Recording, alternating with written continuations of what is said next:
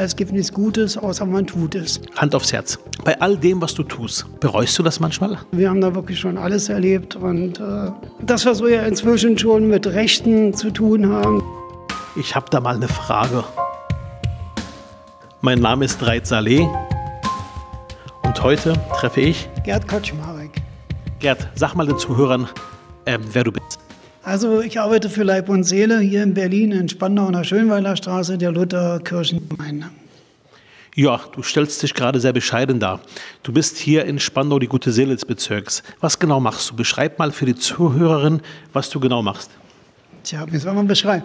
Ähm, also ich versuche die Ausgabestelle trotz Corona am Laufen zu halten und wir sorgen dafür, dass unsere Bedürftigen, die leider zurzeit deutlich mehr werden, äh, entsprechend ihre Lebensmittel von uns erhalten.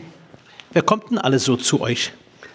Also wir haben sogar einen syrischen Professor, der also äh, als Asylbewerber in, in Deutschland ist und, und wir haben aus allen Schichten vertreten. Das heißt, es kommen zu euch Leute, die euch helfen bei der Unterstützung der Ausgabe der Lebensmittel für die Bedürftigen, richtig? Und wer hilft da hinter dem Tresen quasi? Also auch, wir haben wirklich vom Professor angefangen, äh, über Lehrer, Rechtsanwälte und, und wir haben also bei uns aus allen Bereichen aus dem Rathaus hier in führenden Positionen tätig waren, die sind jetzt hier bei Leib und Seele tätig und das hat alles unter Prämisse, Gutes zu tun.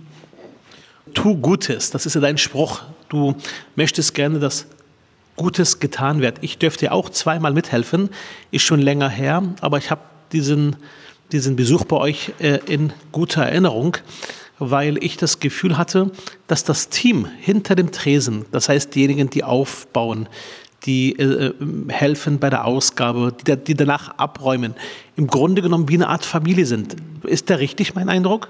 Ja, das ist ja auch das, was wir wollen, dass wir also wie eine große Familie sind. Und wir haben das Glück, dass unser Pfarrer das auch sehr gut unterstützt und dass er uns Freiheiten trotz Corona gibt, wo viele andere Gemeinden sagen, das ist zurzeit nicht verantwortlich. Und äh, wir machen es trotzdem natürlich unter Sicherheitsaspekten und, und äh, sehr viel finanziellen Aufwand, was wir brauchen für Mundschutz und Hygienesachen und so weiter. Aber wir können unsere Ausgabe weitermachen, zwar unter begrenzten Bedingungen, aber wir können weitermachen.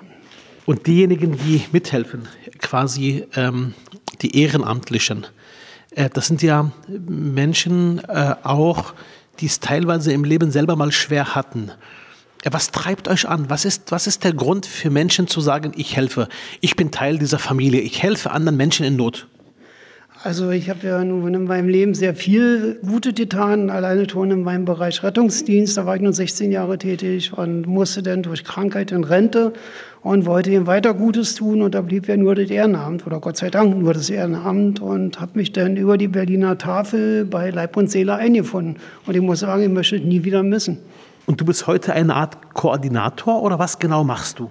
Also ich bin der Leiter der Ausgabestelle hier in der Schönwalder Straße und ich bin der sogenannte Beirat für die Region 5. Also ich vertrete den gesamten Bereich Spandau und einen Teil von Charlottenburg in allen Bereichen, was die Berliner Tafel angeht. Wir haben einen sogenannten Beirat, der ist in sieben Regionen eingeteilt und äh, da bin ich einer von.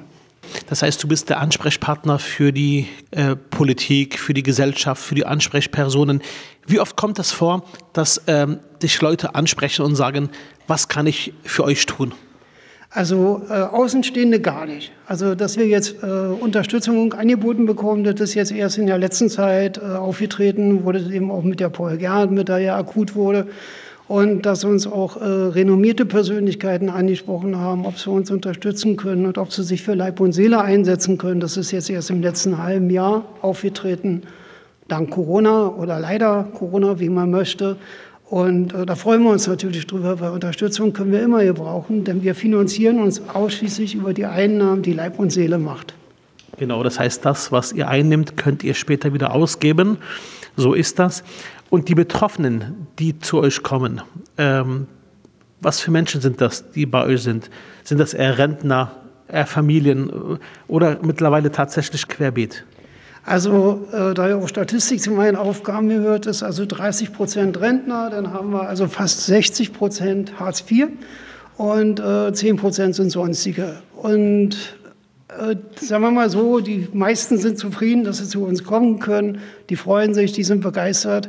Aber jede Medaille hat zwei Seiten und die andere Seite ist auch sehr fordernd. Und, und was soll man mit dem Müll? Und also wir haben da wirklich schon alles erlebt. Und äh, äh das, was wir ja inzwischen schon mit Rechten zu tun haben, dass also unsere Ausgabestelle schon von Leuten der rechten Struktur überrannt wurde und, und äh, wir so ja unsere Leute intern untereinander jetzt schon mit Funk vernetzen mussten. Also das ist die äh, negative Seite der Medaille. Was heißt denn rechte Strukturen? Das heißt, das sind Menschen aus der ähm, rechten Szene und die kommen zu euch?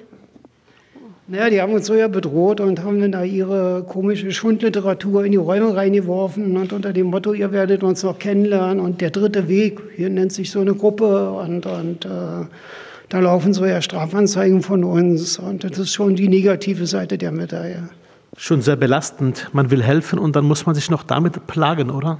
Ja, ist richtig. Also das kann auch dazu führen, dass dann Ehrenamtliche sagen, ihre Sicherheit ist ihnen mehr wert und sie bleiben dann weg. Das ist leider auch vorgekommen. Das tut mir leid. Und an für sich ähm, spürt ihr auch bei den vielen Menschen, die zu euch kommen, die wirklich auch eure Unterstützung brauchen, dass ähm, auch die mittlerweile wie eine Art Familie euch betrachten oder ist das eher so, dass, das, dass da keine Bindung entsteht? Doch, doch, da sind schon viele, die sind doch wie eine Familie und die kommen da an mit einem Kuchen, den sie selber gebacken haben und Weihnachtskarten oder selbst gebastelte Sachen oder so und äh, toll ist schon wirklich, kann man nur so sagen. Das freut mich sehr. Ähm, ich kenne ja eure ähm, Stelle in Spandau. Das ist ja im Herzen der Spandau Neustadt. Man muss sich das vorstellen, ein ehemaliges oder ein Arbeiterquartier, würde man sagen. Ähm, viele alte Häuser, eine, eine sehr bunte äh, Gesellschaft. Und mittendrin seid ihr im Paul-Schneider-Haus mit einem doch sehr engagierten Pfarrer. Ähm, und ohne die Bindung zur Kirche, ohne ein Vertrauen würde es gar nicht funktionieren, oder? Das ist richtig. Ich meine, unser Pfarrer, der äh, freut sich natürlich über Christen, die bei uns mitarbeiten, aber er nimmt doch genauso Moslems oder Leute ohne Religion. Und das ist also bei uns keinerlei Bindung oder keine Verpflichtung, dass man also einer Kirche angehören müssen. Entscheidend ist, dass es wirklich so unter dem Leitsatz Erich Kästner, es gibt nichts Gutes, außer man tut es. Es gibt nichts Gutes, außer man tut es. Sehr schöner Satz. Das ist auch ein Satz, der auch mich immer wieder auch bewegt hat äh, in meinem politischen Laufbahn und darüber hinaus. Sag mal, ähm, ich bin ja Politiker und du bist ja immer sehr kritisch äh, auch unterwegs äh, in den sozialen Medien. Du bist ja ein sehr politischer Mensch. Hast du mal auch überlegt, selber in die Politik zu gehen, um einfach dann über die Ebene der Politik auch nochmal viel schneller, viel gezielter äh, Menschen zu helfen? Oder sagst du, nee, lass mal Politik Politik sein. Das, was ich mache, ist genau das, wo ich helfen kann. Also ich möchte mal gerne wissen, der Mensch, Gerd Kaczmarek, ja, also der Mensch weigert sich ganz strikt in die Politik zu gehen. Ich könnte meine Fahne nicht in den Wind hängen. Ich würde immer meine Meinung sagen und infolgedessen wäre ich nie ein bequemer Politiker. Aber ein ehrlicher Politiker. Das mag sein, aber ich weiß nicht, ob die Ehrlichkeit in der Politik unbedingt an erster Stelle steht. Die wird wohl eher an zweiter und dritter Stelle stehen. Aber hast du niemals darüber nachgedacht, dich einzubringen, viel aktiver nochmal?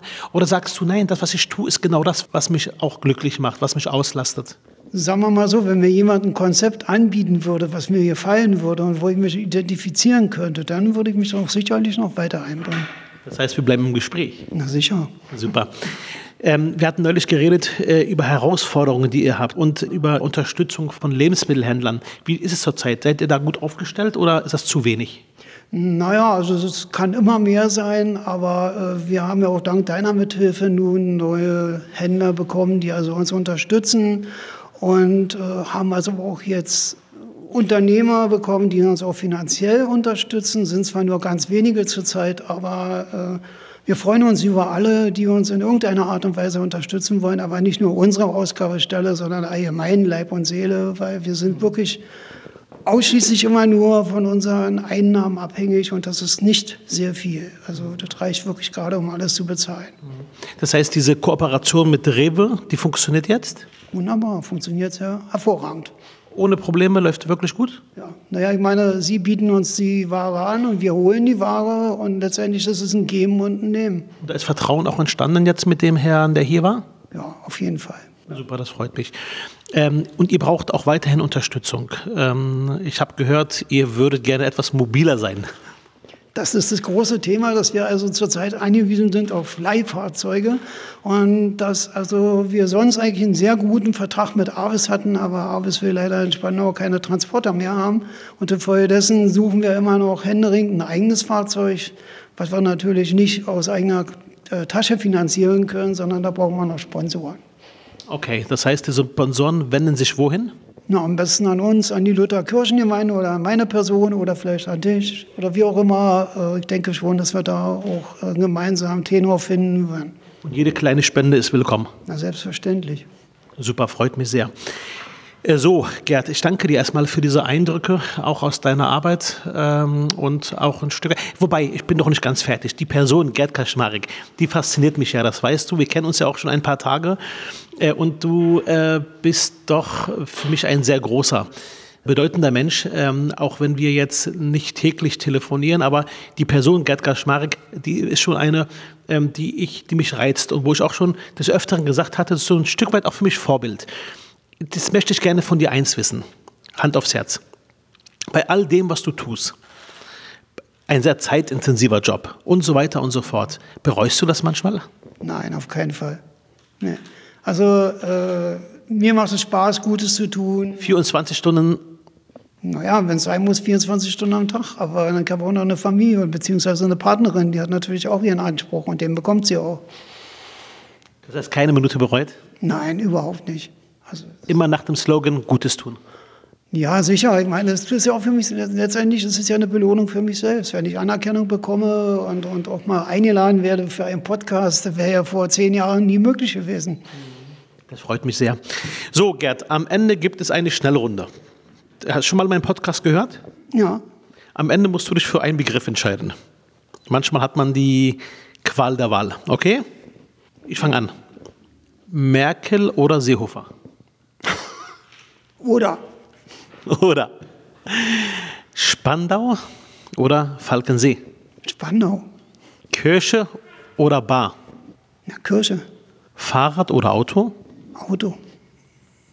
Herz oder Verstand? Herz. Rot oder grün? Rot. Vision oder Machbares? Eher Vision, Machbares wäre besser. Döner oder Currywurst?